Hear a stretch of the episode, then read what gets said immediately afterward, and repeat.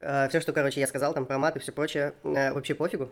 Я все равно, если что-то будет откровенно лишнее, запикаю. Если э, нет, потом еще сам прокрутишь в голове. То есть я, скорее всего, не буду давать послушать, потому что ну, тогда затянется. А график раз в две недели будет выходить примерно подкаст. То бишь, если прошлый Женя вышел в понедельник, то, соответственно, на этой неделе, сейчас мы с тобой пишемся, на этой неделе я монтажу, в следующий понедельник. Понедельник ну. Да. Ну, там с дистрибуцией очень весело, на самом деле, оказалось. Э, то бишь, есть несколько платформ, куда можно заливать файлы. Э, из них половина платные, вроде SoundCloud, если ты хочешь большой объем заливать. А есть бесплатные, которые принадлежат Spotify. Но проблема в том, что их RSS, короче, очень долго обрабатывает платформы. Типа Google там. Google вообще, он выложил подкаст только через 4 дня. После того, как вы залили его. При этом э, самый быстрый оказался Яндекс Музыка внезапно. Типа, прям пиу! И все вылетело. Ну ладно.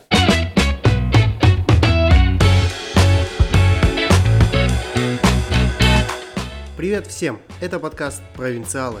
Подкаст о людях, которые не уехали из провинции и делают большие дела вдали от крупных городов. Меня зовут Денис Силин, и сегодня у нас в гостях продюсер, режиссер и руководитель Аплаус Видеопродакшн Андрей Пшеничников.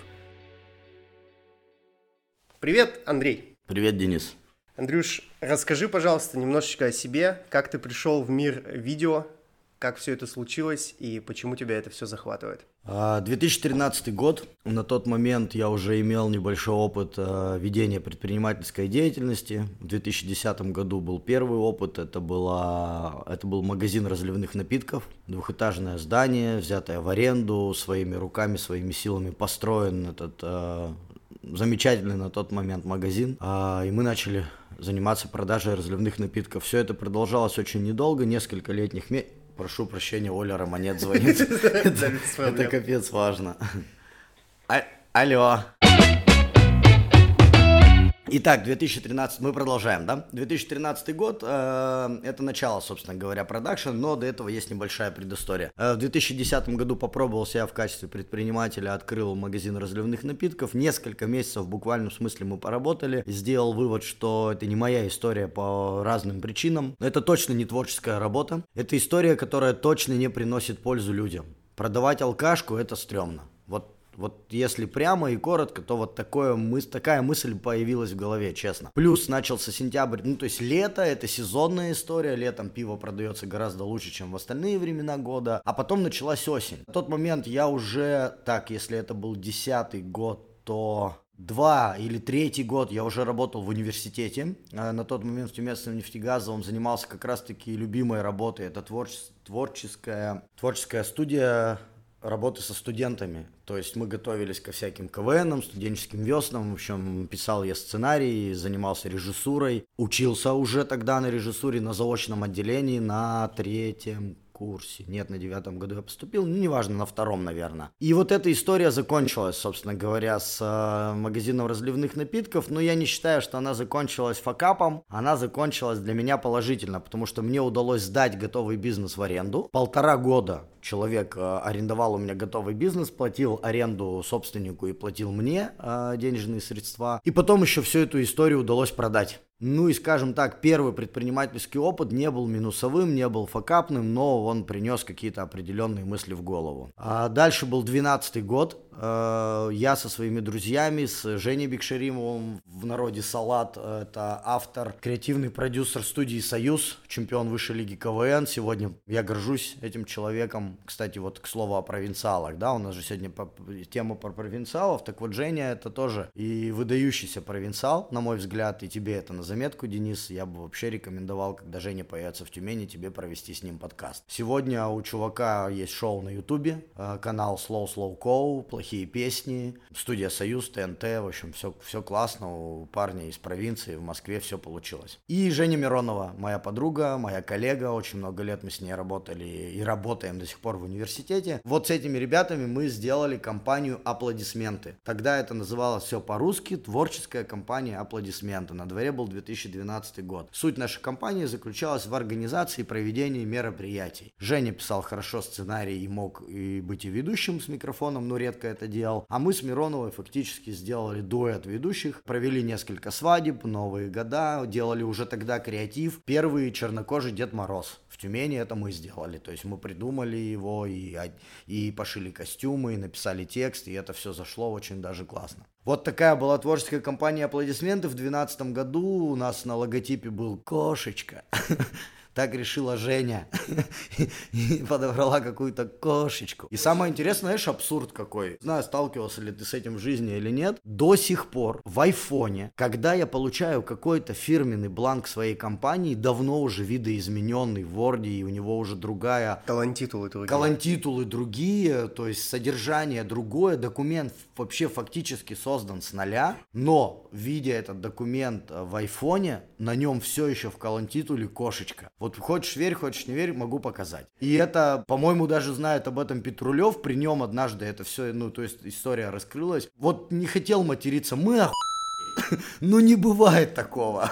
Ну не бывает такого, елки-палки. Все. А это работает, вот серьезно. Ну это такой отдельный эпизод. Так вот, наступает 13 год. Наступает 13 год, а осенью 12 случилось ряд неприятных событий в моей жизни. Одно из них это я перевернул новый автомобиль на трассе, то есть я купил в июне месяце 2012 года новый Chevrolet Cruze, на тот момент пробег был 8 тысяч э, километров, я с фотографом и с звукооператором, с диджеем, с Ромом Микимовым мы поехали в город э, Советский, провели там свадьбу, возвращались с этой свадьбы и перевернулись на автомобиле на скорости 140 два раза через крышу. Слава Жесть. богу, все живы, здоровы, даже, грубо говоря, никаких тяжелых травм не получили, потому что все были пристегнуты. И все-таки вот тоже, ребят, сразу напутствие, пристегивайте ремни и останетесь живы. Это факт, это мой личный опыт. Горький, но личный. И, э, соответственно, это появились определенные определенная там долговая яма, в общем, ряд финансовых затруднений. 24 января 2013 года у меня родился второй ребенок, мой сын Владимир. Я уволился с универа в ноябре, то есть после аварии, вот я сейчас чуть-чуть скачу, давай заново попробуем эту хронологию восстановить. Итак, осень 2012 года, в сентябре я переворачиваюсь на автомобиле, попадаю, ну, то есть на деньги из-за этого. Тут же я увольняюсь с университета, потому что мне поступает предложение устроиться в «Газпром», добыча Ямбург, это новый Уренгой, без каких-либо кастингов, очередей, HR, потому что, ну, я, работая в Новом Уренгое, я туда очень часто летал в те года, проводил мероприятия и познакомился, в принципе, со всеми ребятами в «Газпроме» и с руководителями в том числе. Было очень приятно и лестно, что они оценили мой творческий потенциал и предложили мне постоянное место работы вахтовым методом. Я уволился с универа и поехал туда. На второй день нахождения на вахте в Ямбурге я написал заявление по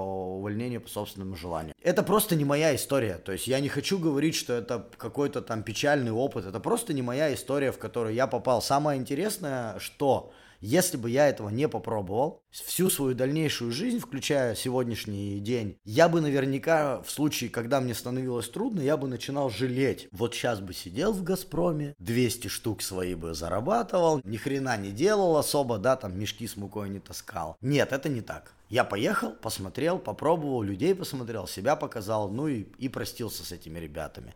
Так вот, я безработный, я с долгами из-за того, что я перевернул машину, у меня родился второй ребенок, надо что-то делать надо определенно было что-то делать, и это точно была история про предпринимательство. То есть что-то делать свое. Да, можно было попробовать дальше заниматься ивентами, их организацией, и в этом направлении развиваться. Я, в принципе, так и делал. Я, моя семья на тот момент жила только тем, что я был ведущим. И, допустим, я слетал в Новый год, э, в Новый год в Новый Уренгой. По-моему, в тот год у меня случился рекорд 13 корпоративов подряд. Один за одним. Каждый день один за одним. С 19 с 18 декабря по 31 декабря включительно 13 корпоративных вечеров к ряду я провел. Я не понтуюсь этим. Это тоже как факт. Это то, что уже случилось, и это, это факт, это данное. Я не знаю, лично я не знаю ни одного ведущего, у кого есть такой рекорд. Подряд 13 корпоративов. Знаю, у кого есть 10, 11, у кого 13, не знаю. Но это не означает, что я был классным ведущим, просто как данное. Да ладно, ты классный ведущий, не прибедняйся был классным ведущим. Да ты и сейчас классный ведущий. Ну ты вот... сейчас ведешь подкаст за меня.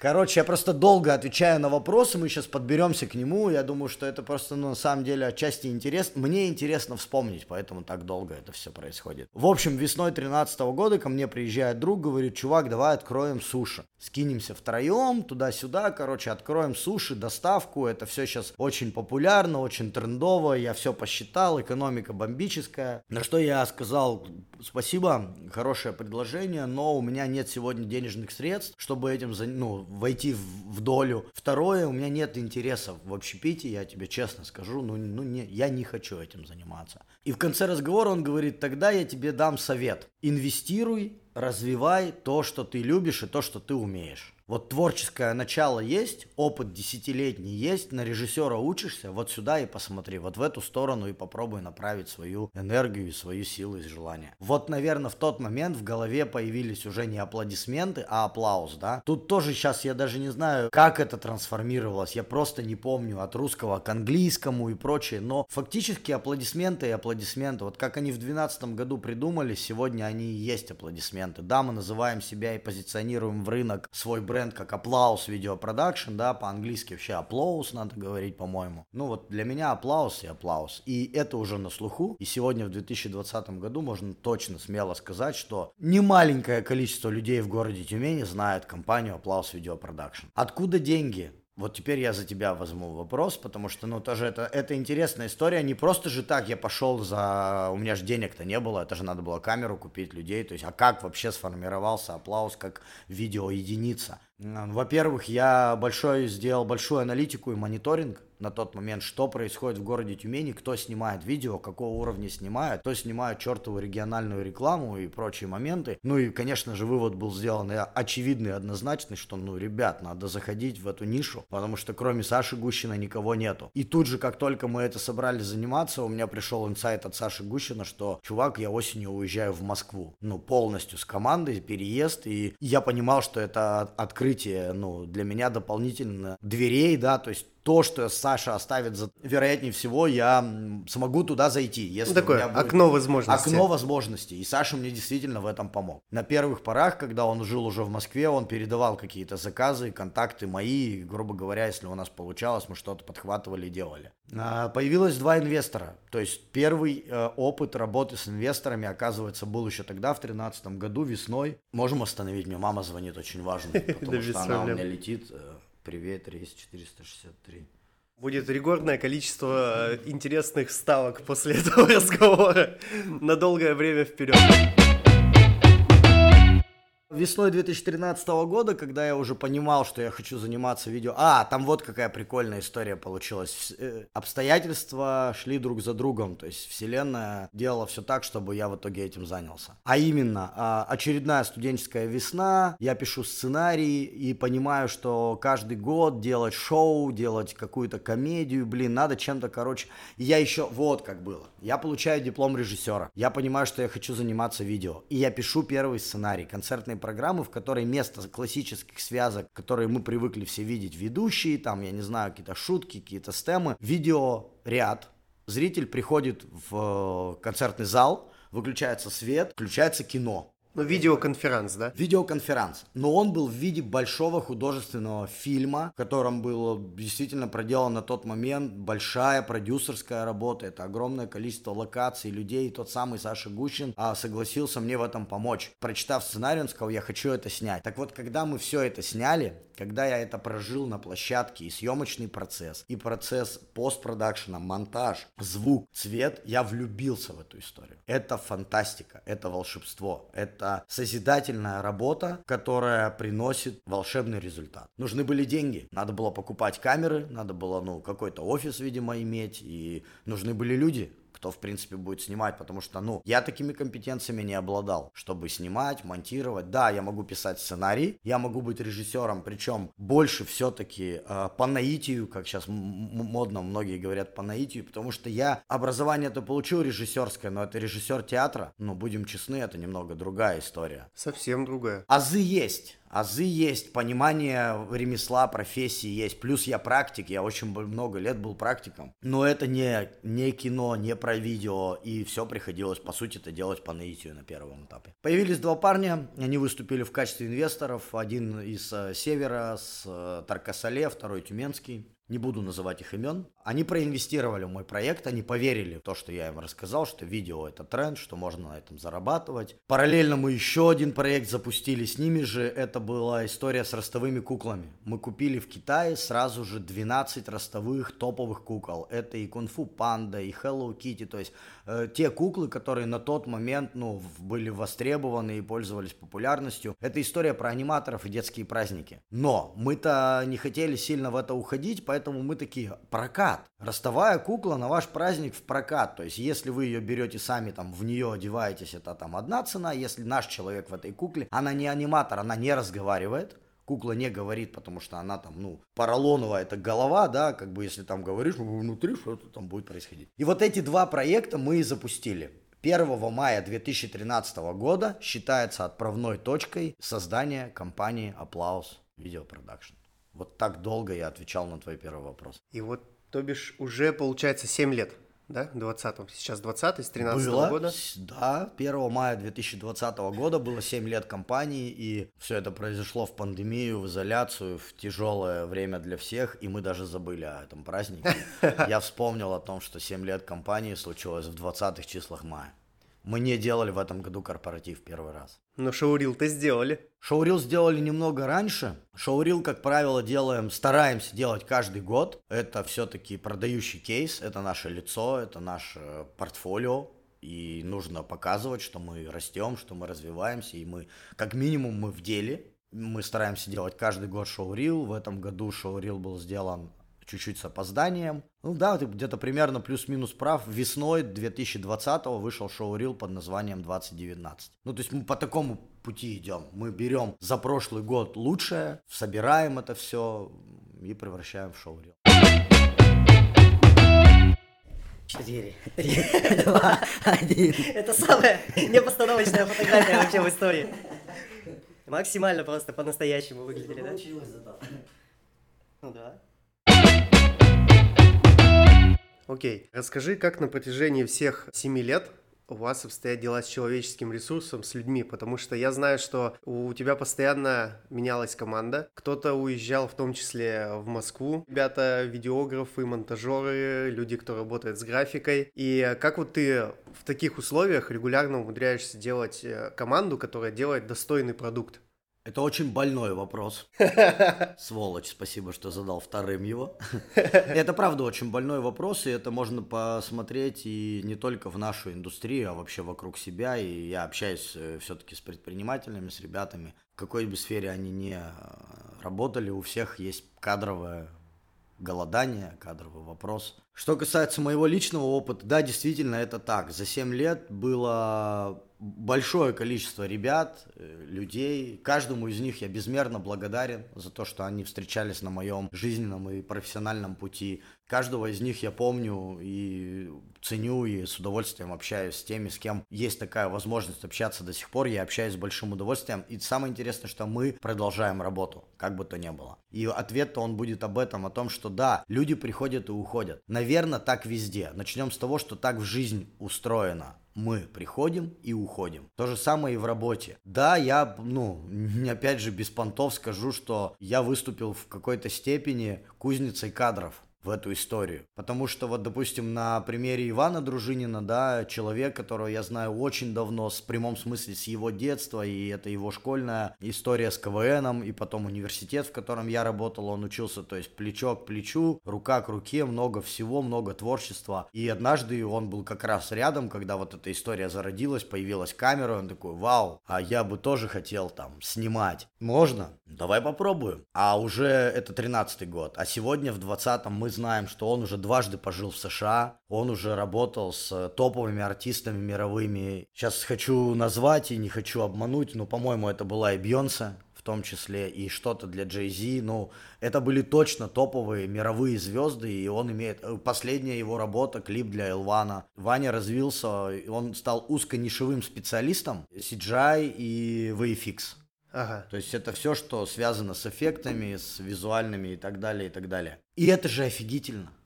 Это же очень круто, что я когда-то имел определенную причастность к тому, что этот человек ступил на эту дорожку, на этот творческий путь. И сегодня он находится в Тюмени, и еще раз повторюсь, мы с ним и дружим, и общаемся, и работаем. И уже вот его компетенции, его скиллы мне как продюсеру сегодня очень сильно помогают. Когда-то я ревностно относился к тому, что там он пошел самостоятельное плавание, а сегодня я четко осознаю, что это прекрасно, что он когда-то пошел самостоятельное плавание и достиг того, чего он достиг. Также Маша Кожемякина, девушка. Вообще этот э, путь, он в основном связан с молодыми людьми. Ну, в продакшене, как правило, не знаю почему. Так сложилось, что в основном парни работают. И Маша одна из немногих девушек, которая пришла однажды ко мне, я хочу снимать видео, а ты что-нибудь умеешь? Ну вот я там подружку сняла. Ну окей, давай попробуем. А через полгода она обскакала парней. Настолько творческий потенциал был велик внутри, настолько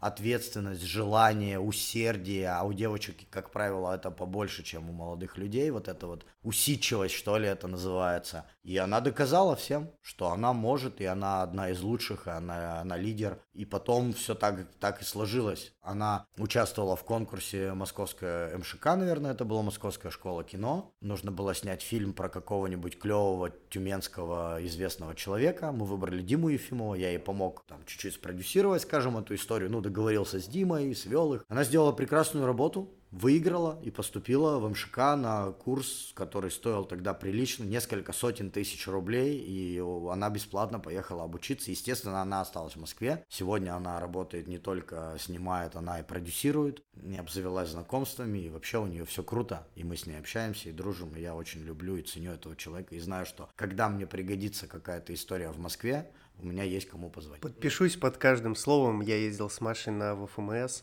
тогда еще оператором она была у нас, у делегации. Прям очень и очень хороший человек.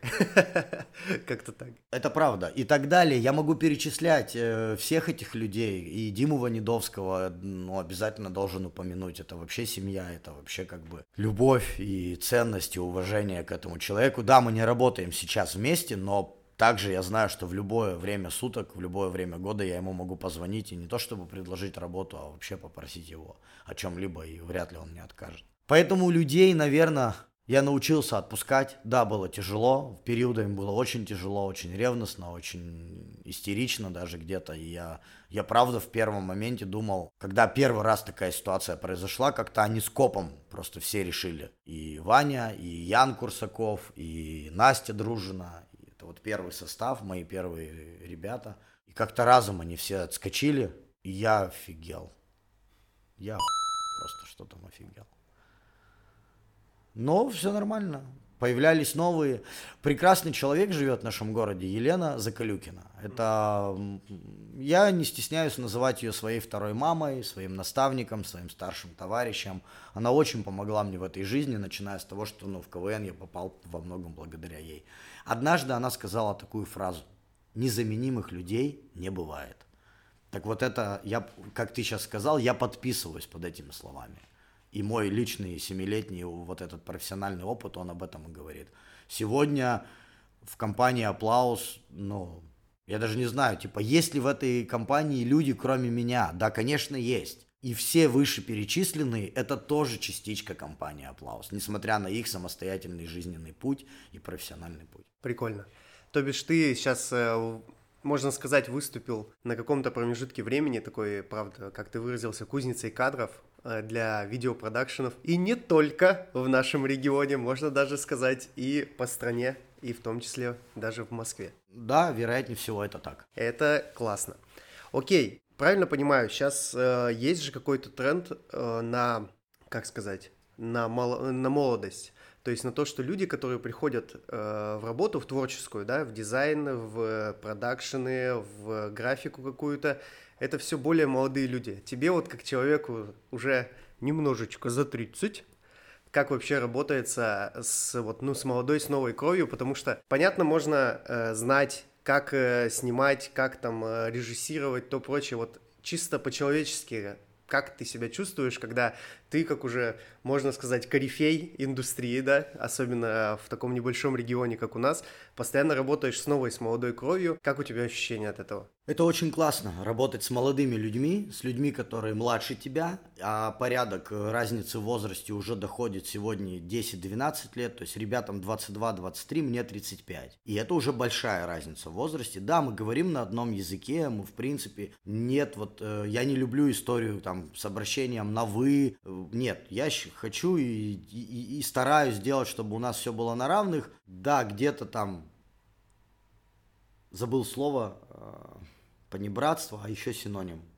Субординация. Да, хотел. да, субординацию соблюдать нужно, это важно. Иногда я упускаю этот момент, позволяю там много этим ребятам, и это не всегда хорошо. Но я это понимаю. Другой момент. Я с 2008 года работаю в университете. И первые 8 лет я работал со студентами. То есть мой рабочий материал – это студенты, молодые ребята, которые всегда их возраст начинался с 18 лет. Потому что университет – это тоже кузница кадров, это тоже текучка. Люди приходят и уходят. Мы встречаем первокурсников, провожаем ти или там четырехкурсников, да, то есть старшекурсников ребят, выпускников. То есть а откуда эти ребята, которые не умели снимать или умели снимать, как правило, они из университета, либо знакомые их из университета. Короче, как-то это так и работало. И здесь, безусловно, работая с молодыми ребятами, ну, омолаживаюсь. Я вот не могу правильные слова подобрать. Но ты держишь себя как бы в тонусе каком-то, Конечно, да? конечно, конечно. Ты стараешься им ни в чем не уступать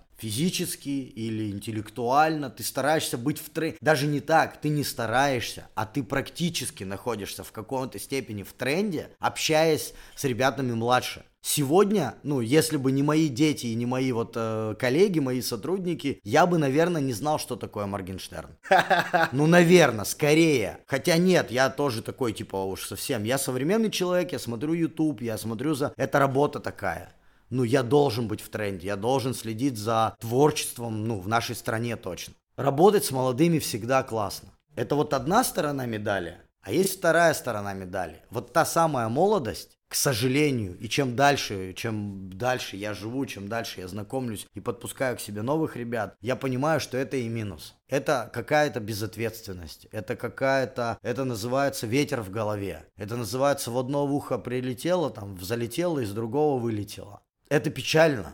Капец, когда молодой человек в возрасте 23 лет, хороший профессионал, вдруг говорит тебе, да ладно, что ты, я проспал. А у тебя рушится дедлайн, у тебя э, деньги на кону, взрослая игра идет. Ну, на тебя рассчитывают люди, и твоя репутация тоже страдает от этого. Вот поэтому это качели, это такая, а, ответ на твой вопрос, это очень классно что у меня есть возможность работать с молодыми людьми всегда, подпитываться их энергией, их знаниями, они по-другому мыслят, будем честны, они, разница в 12 лет, это вообще другие люди. Второе, блин, это и в то же время очень тяжело. Они сука, бездарные. Они не бездарные, конечно, нет. В том-то и дело, что они все классные профессионалы. А вот именно какие-то человеческие качества, которые нам, старшему поколению, присущи, уважение к старшему, снимать шапку в помещении. Сказал Андрей, сидя в кепке. Ну, в общем, понятно. Люди это вообще сложно, Дэн. Люди это вообще сложно. Да, ну получается, что, если я правильно понял мысль, все ребята, с которыми ты работаешь более-менее постоянно сейчас, э, кто помоложе, да, там, ну, 20-25 лет, они все крутые профессионалы, они все заряжены, но вот эти вещи, чисто деловые качества, которые с годами приходят, да, там, э, пунктуальность, обязательность, да, какая-то уверенность, какая-то четкость э, в планах, да, это все приходит со временем. И, э, ну, прикольно же, наверное, то, что ты, как э, некий флагман этого всего, как локомотив, короче, везешь их за собой всех, потому что у тебя же вообще какой-то неисчерпаемый, неисчерпаемый источник энергии, потому что мы с тобой знакомы тоже лет пять, наверное, да, уже, больше, точно, да. вот, и э, постоянно же у тебя вообще как-то бьет энергия ключом. Хочешь прикол, как мы с тобой познакомились? Давай. А ты ответишь мне на этот вопрос? Я отвечу. Я думаю, где-то на студию сня. Нет, а, ДК Водник, мыс, Тарманы, Тарманы ДК, ты на сцене собираешь экран. А, ну, да. Первый раз в жизни я тебя увидел тогда. И этот экран на тебя падает в этот, в этот момент. Не помнишь? Все, я вспомнил, я вспомнил. Это было Я участвовал в спасательной операции. Да, я вспомнил, я вспомнил. Поэтому вот так, прикинь. Минутка историй, как на Дениса падал э, светодиодный экран. Типа того. Окей, ладно, у нас э, все меньше и меньше времени, поэтому давай вернемся немножко профессиональную деятельность, вот в продакшены, да, я не очень, на самом деле, хотел бы, уз... не сильно хотел бы узнать, как это все работает, потому что, в принципе, представляю процессы. Мне больше интересует такой немного философский вопрос. Вот смотри, сейчас постепенно в социум, вообще в инфополе выходят вот эти все продакшены, которые делают крутые продукты, да. Это и э, Fast Foxes, которые делают Chicken Curry, которые делают, э, снимают скетчи для передачи Урганта. Это и Medium Quality, которые снимают для Label.com все, да, то есть э, вот эти все ребята, это и э, те же Slow Slow Cow, да, канал, который делает студия Союз, то есть там же тоже свой продакшн у ребят. Вопрос в чем? Насколько сейчас важно не только придумать контент, да, не только его написать, там, сделать шуточки, да, придумать идею скетча, но и насколько важно э, это все снять. Понятно, что в большом инфополе это важно, да, когда это уровень там 20 миллионов у тебя подписчиков, 10 миллионов подписчиков на YouTube. А вот у нас здесь в регионе наконец-то появилось у людей ощущение, или даже не так, появилось ли у тебя наконец-то ощущение, что люди в регионе начали осознавать, что качество съемки, качество продакшена настолько же важно, насколько идея креатива? Вот такой сложный вопрос. К сожалению, нет. Нет, общего массового понимания все еще нету. К сожалению, все еще э, при выборе подрядчика, продакшена, исполнителя люди склоняются к цене. И чертов экономический кризис, наверное, тоже тому виной. Что касается, ты сам, по сути, там ответил на свой вопрос. В, в вопросе был ответ, да. Есть три составляющих. Три составляющих нашего продукта, нашей деятельности. Первое, это, да, идея. Это пусть будет креатив, сценарий, как угодно. Это показала ООО «Гармония». В Тюмени ребята, которые вот про это, про идею изначально, про креатив изначально. И у них подход таков. Они не позволяют заказчику особо править балом, навязывать какие-то правила игры. У них такая позиция. Мы хотим снимать то, что мы хотим снимать. Если вы да, то платите. Если вы нет, то значит нам с вами не по пути. Я немножко не про это. Я все-таки про, про отношения заказчик. То, как, как это помнишь фраза, кто музыку платит, кто тот и танцует. Да, да, да. Вот, вот я не знаю, опять, к сожалению или к счастью, я за данность, я про это. Второе, это картинка. Ну, конечно, ну, конечно, она важна. Мы живем в век э, высоких, современных, э, быстро растущих технологий. Сегодня iPhone, находящийся в нашем кармане, дает прекрасную картинку. Но есть и профессиональные камеры, э, кинокамеры, да, то есть то, чем профессиональная техника, то, чем пользуемся мы. Она всяко лучше iPhone. Ну, по понятным причинам. Ну да, есть единичные случаи, тут можно спорить, что кино уже тоже снимают на iPhone. Нет, ребят.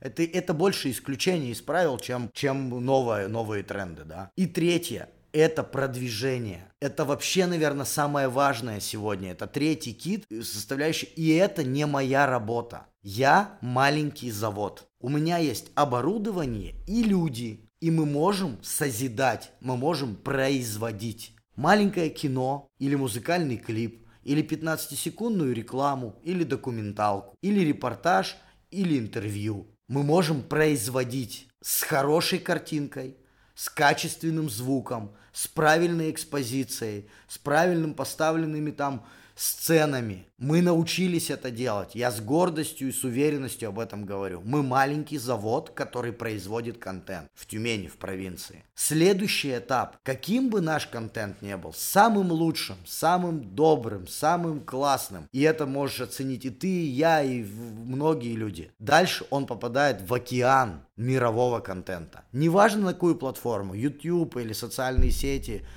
абсолютно неважно. Это океан, в который в каждую секунду времени наравне с нами, наряду с нами попадает также миллиард контента, миллиард секунд контента. И, конечно, выживает тот, кто А. дает классную идею, Б. классную картинку, С у которого есть команда или человек, или денежные средства, или совокупность всех вышесказанных факторов на продвижение своего контента. Если в течение 24 часов даже самый лучший в мире ролик, ты привел хорошие примеры. Вот ролики Саши Гудкова, клипы, ролики, реклама, Это прекрасно. Это, это одно из лучших сегодня в России, что вообще может быть в этой индустрии. Они бы так просто, даже с именем Гудкова, не получали того результата, не получали тех миллионных просмотров, если бы там не было продвижения, деньги, люди, время, ресурсы. И только после этого вся страна говорит, вау, Гудков опять сделал шедевр, вау, вы видели, он набрал 32 миллиона просмотров. Вот так сегодня работает эта история. Так вот, я про первые два пункта. Про сценарий, идею, креатив и про производство. Третий шаг, да, конечно, есть партнеры, есть друзья, и в Тюмени есть отличные ребята. Не буду рекламировать, хотел рекламировать, не буду, ладно, промолчу. Итак, тот, кто знает, поймет, то, о ком речь идет. Вот, есть ребята, которые профессионально этим занимаются. И я своему заказчику настоятельно рекомендую что вот бюджет на ролик вот такой, давай просто 100 тысяч рублей, да, и нужно 100 тысяч рублей, рублей иметь на продвижение этого контента. Не думайте, вот последнее, да, пример из собственной жизни, тоже без имен. Один барбершоп в Тюмени, Которых целых пять, да? Нет, типа нет, нет, нет, да надо, нет, прекрати, это не это. Ну все, ладно, ладно. Это не парикмахерская у Ольги. Хорошо. Короче, один барбершоп Тюмени заказывает у нас видеоролик, это было давно, мы делаем этот видеоролик, он получился офигительным, я все еще от него кайфую, прошло уже много лет, я прям очень от него кайфую, и все, кто видел, все, кто принимал участие, говорят, вау, получился топ, супер круто, и даже Москва а, оценила эту историю. Но что произошло дальше? Его выложили в социальную сеть ВКонтакте. Без тех инструментов, о которых мы говорим. Просто выложили. В группу, в которой там 800 подписчиков. Прошло какое-то время, мне звонит человек из этого барбершопа, ну, заказчик, и говорит, слушайте, ну, беда, ну, вообще, как бы такой ролик, он, он, он, его должны были посмотреть миллионы, а посмотрели 700 человек. Почему? Что произошло? Я говорю, ну, я... вообще неплохая конверсия. 800 человек в группе, 700 человек посмотрело. Ну, грубо, да, грубо, конечно. А это посмотрели вот, вот, вот круг, круг причастных, да, то есть друзья друзей, не более. И все. А прошло 24 часа, а это наука, это уже, как говорится, наука целая. Все, тлен, тлен, все, его нет этого ролика. Забудьте, его накрыло тоннами другого контента. Вот об этом история. Ну да, у нас еще же бытует мнение, когда говоришь продвижение, к сожалению, у большинства э, людей и заказчиков, что продвижение это типа не э, органический рост, что я предлагаю кому-то разместить вот это, чтобы они посмотрели, пусть даже за деньги, да, там, если мы говорим про видео. А это именно покупка просмотров, что типа, ну это же не настоящее. Типа, если, какая мысль у меня, что иногда, когда ты говоришь, что на ролик, да, нужно продвижение, человека в голове щелкает, мне предлагают купить количество просмотров до сих пор вот такое мышление. Не продвижение это сделать так, чтобы этот классный ролик, классный контент увидело больше людей, а именно купить просмотры. Вот в этом проблема, на мой взгляд. Вот именно, ну, в регионах, в маленьких. Абсолютно согласен. Восприятие, вот как человек слышит это и, и какие мысли приходят. Совсем недавно, совсем недавно профессия продюсер, вообще такое слово, как продюсер, ну, наконец-то перестала ассоциироваться вот с этими вот дядьками с 90-х, которые, а ты точно продюсер? Да, да, я сейчас песенку тебе запишу, вот мой микрофон, надо спеть. А совсем недавно перестало быть, ну типа мне, мне сегодня не стыдно говорить, что я продюсер, я горжусь этим. Я выбирал однажды между, а кто я, режиссер или продюсер? Я и то, и другое ремесло люблю. И то, и другое мне нравится и приносит удовольствие. Я выбрал продюсирование. Я продюсер, и мне не стыдно это говорить, э, об этом заявлять. И, наверное, моя бабушка, которой 89 лет, она, наверное, ну, все еще не совсем понимает, чем я занимаюсь. Она понимает, что мы кино снимаем. Ну, то есть вот на таком уровне. Ну, кино опять снимаешь. Но зато, наконец-то, теперь, когда ты говоришь продюсер, в голове не щелкает из Москвы. Знаешь? Э, ну да. Раньше было, типа, я продюсер, сразу, откуда? Ну, типа, потому что больше их как будто бы нигде не может быть вообще. Как будто бы больше нигде нету продюсеров, больше нигде нету режиссеров, как будто больше нигде, кроме Москвы, нету кинооператоров. Не видеографов, а именно кинооператоров. Как будто вот, ну, все это, типа... Москва это лишь место притяжения. Если мы с тобой сейчас возьмем титры любого сериала, или комедий продакшн, или шоу, практически любого топового продукта на телевидении, да и в ютубе тоже уже, в российском ютубе, если мы с тобой посмотрим и начнем разбирать фамилии ребят, которые там записаны, ты будешь жутко удивлен, ну, скорее ты не будешь, а масса будет удивлены. Там единицы москвичей. Чувак, все приехали. Все приехали из Екатеринбурга, из Перми, из Иркутска, из Читы, из Воронежа, из Сочи, Из Новосиба. из Из Новосибирска, едут. из Украины, из Беларуси, из Казахстана. Талантливые, потрясающие, крутые люди. Москва место притяжения. Москва просто дает чуть-чуть больше возможностей. Ну, черт возьми, в Тюмени нету рентала или... Ну да, нет рентала, нет частного лица, у кого есть камера Ари. Ну, простите, о какой картинке мы в предыдущем вопросе отвечали, если у нас нет лучшей камеры? Это как инструмент, как, как кто бы ни говорил, в, с любой там, даже с кривой лопатой можно работать. Действительно так. Но когда у тебя есть хорошая, новая лопата, самая лучшая лопата в мире, у тебя появляются плюсы по сравнению с другими ребятами, у которых нет этой лопаты. Ну да, чтобы работать с крутой, с кривой лопатой, нужно быть как минимум Лешей Щербаковым. Чтобы Ну. брать просто Samsung, типа, снимать, как он перелазит через заборы и делать на этом миллионы просмотров. Но это просто исключительно харизма одного человека. И э, в качественном контенте так не работает. На харизме одного человека, ну, ты э, сильно далеко все равно не уедешь.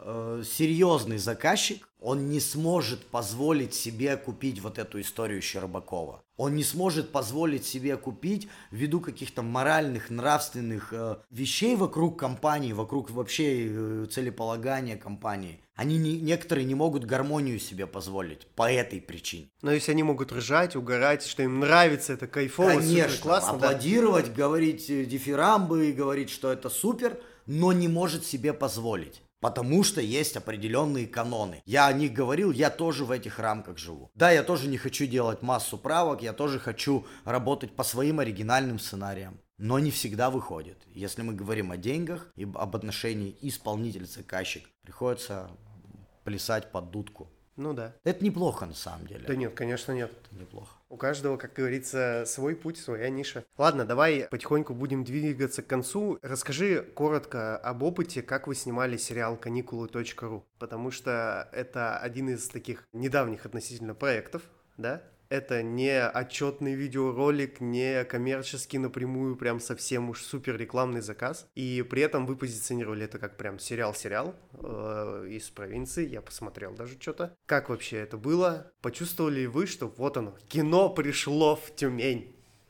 Очень сложно ответить на этот вопрос коротко, но я все-таки постараюсь. Шесть лет назад, опять же в том же 2013 году, когда все начиналось, когда бурлило и, видимо, настолько много было идей, родилась, собственно говоря, эта история каникулы.ру. Это комедийный ситком, сериал, по формату должен быть похож на канал СТС. И вот 6 лет эта история то всплывала, то обратно уходила в ящик стола, то опять возвращалась. В общем, в 2019 году, в 2018 в конце был проведен конкурс, назывался он «Гранат» Тюменской области. Это поддержка как раз-таки молодых кинематографистов. Я заявился на этот конкурс, прошел питчинг, попал в 8 лучших проектов и получил поддержку финансовую 150 тысяч рублей. Это и был первый пинок, первая отправная точка к созданию, э, ну все-таки неправильно говорить сериала, это пилотная серия, это попытка. Это попытка, это первый шаг туда, в эту индустрию. И это первый опыт, в котором в команде было более 20 человек.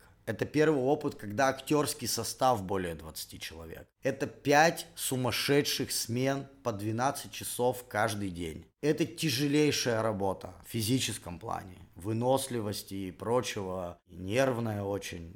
Но это супер, это супер опыт. Я об этом вспоминаю с такой приятной грустью. Я так хочу это повторить. Это как в пионерский лагерь. Уже будучи взрослым, ты съездил на какую-то тусовку, и там прожил несколько дней, там влюбился мимолетно, знаешь, что-то такие эмоции, у тебя все так вот закружилось, что такое новое кажется, и ты выпал оттуда обратно вот в жизнь, и тебе очень хочется туда вернуться. Так вот эта история об этом. Мне хочется туда вернуться и снова, снова снимать кино. Это офигительно. Это очень сложно, но при этом супер интересно, очень увлекательно, волшебно.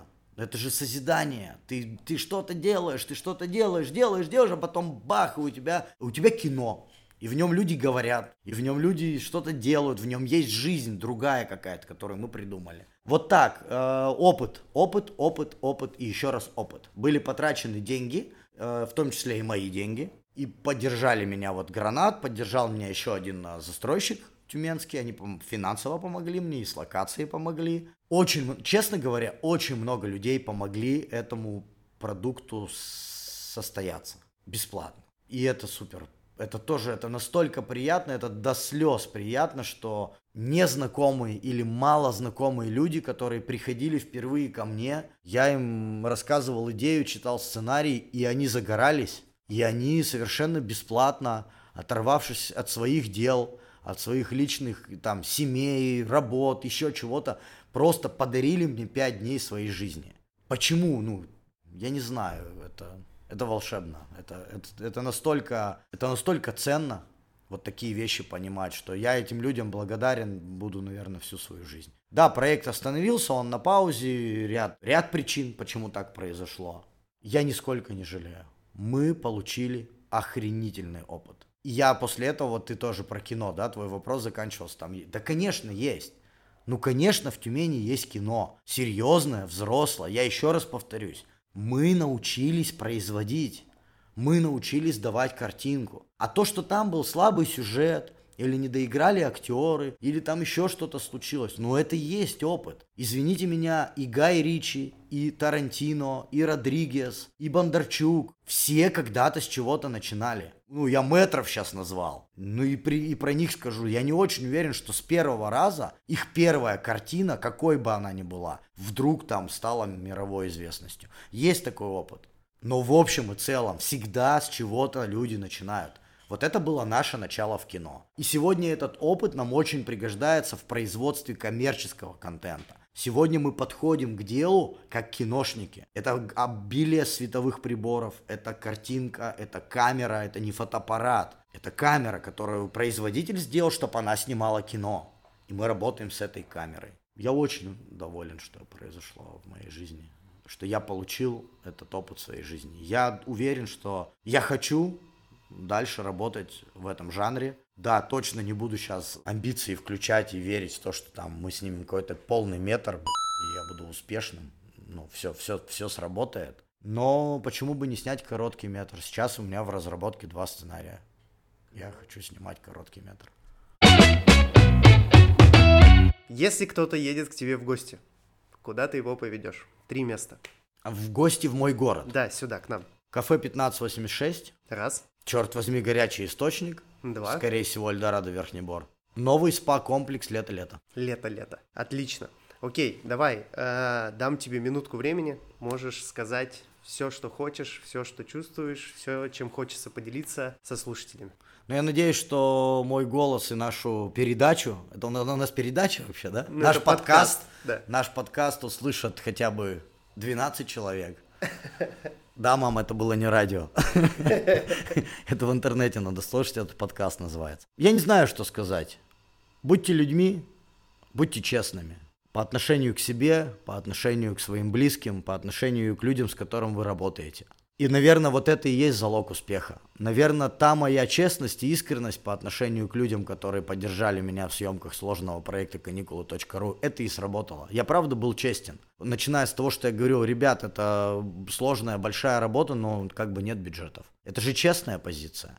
Это не заманивание, а потом вдруг мы станем успешными, я тебе заплачу. Нет, зачем? Зачем?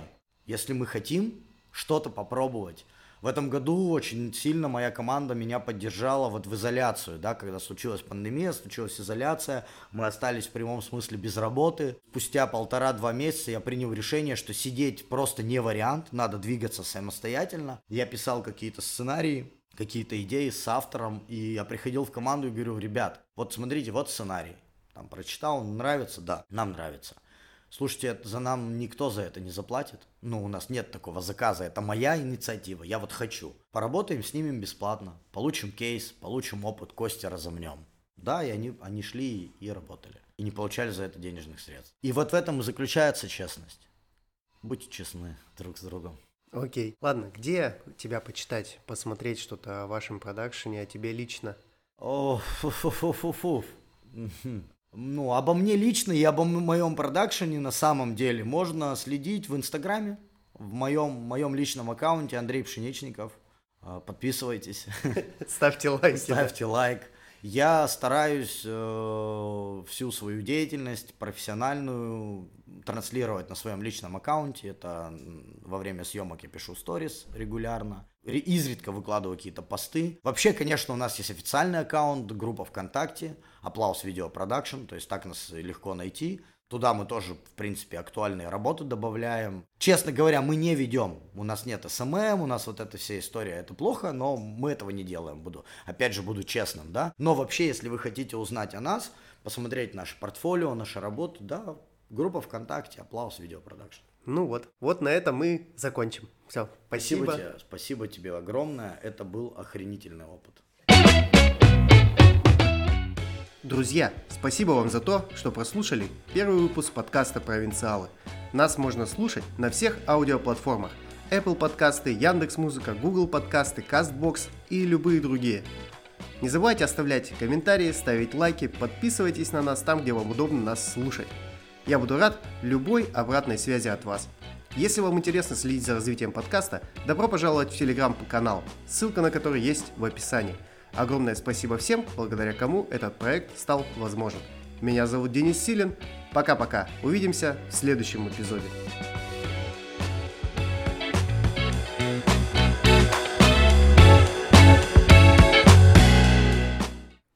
Четыре уже идет запись. Это хорошо. Да, поэтому есть что вставить в конец выпуска в смешном ускоренном режиме. Типа, быстрее садись фотографироваться. Раз, два, три. И вот это все.